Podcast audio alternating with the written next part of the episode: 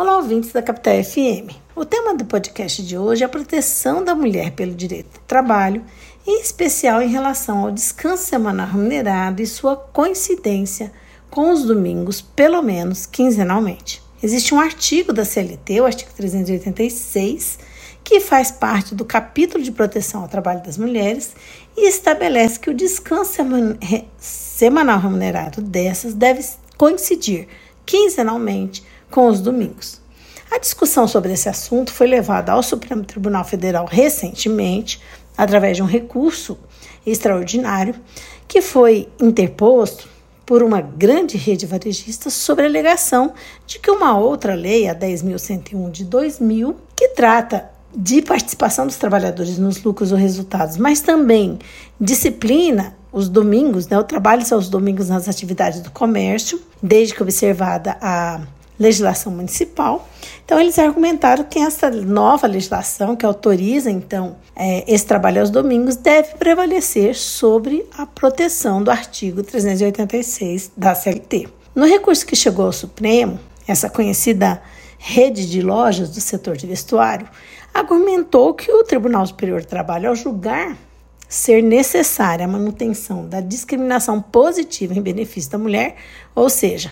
julgar pela aplicação do artigo 386 da CLT teria se equivocado, pois fez uma diferença entre sexo e, ao fazer isso, a CLT estaria violando o artigo da Constituição que trata de direitos e obrigações entre homens e mulheres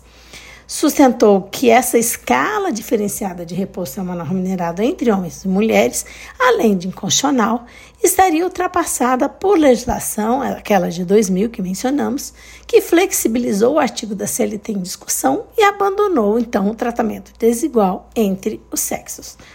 É, entretanto, não foi a posição que prevaleceu no Supremo, que finalizou recentemente então o julgamento desse recurso extraordinário no plenário virtual, fixando o entendimento que o artigo 386 da CLT encontra-se em vigor, assim como que este, por ser mais protetivo às mulheres, deve prevalecer sobre aquela lei de 2000, que é a Lei 10.101. A relatora, ministra Carmen Lúcia, que foi acompanhada pela maioria de seus pares, manteve a condenação dessa grande rede de lojas de vestuário a pagar em dobro às empregadas as horas extras trabalhadas em domingos, que deveriam ser reservadas ao descanso, invocando principalmente o princípio da isonomia. A ministra relatora observou em seu voto que aquela escala diferenciada de repouso semanal mineral pre prevista lá no artigo 386 da CLT é uma norma protetiva de, dos direitos fundamentais sociais das mulheres.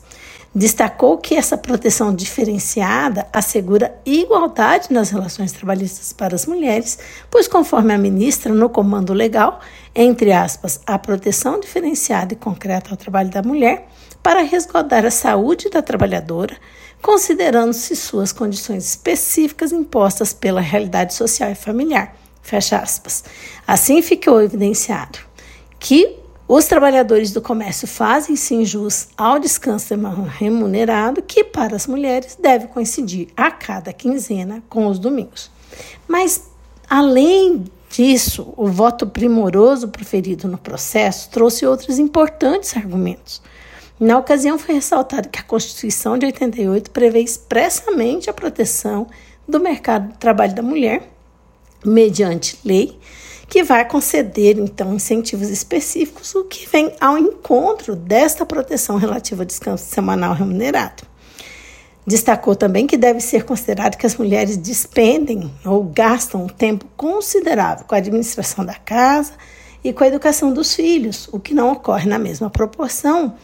é, com os homens. É, destacou também, né, alegou que desconsiderar essa regra do artigo 386 da CLT implicaria em retrocesso socioambiental. Apontou também que vários dispositivos de documentos internacionais ratificados pelo Brasil e a própria Constituição apontam para o dever de progressividade quando se fala em direitos humanos e fundamentais, o que estaria sendo violado se a norma protetiva não prevalecesse. E, por fim, que o artigo 386 da CLT pode, por ser mais específico, deve prevalecer sobre a outra norma, que é uma norma geral.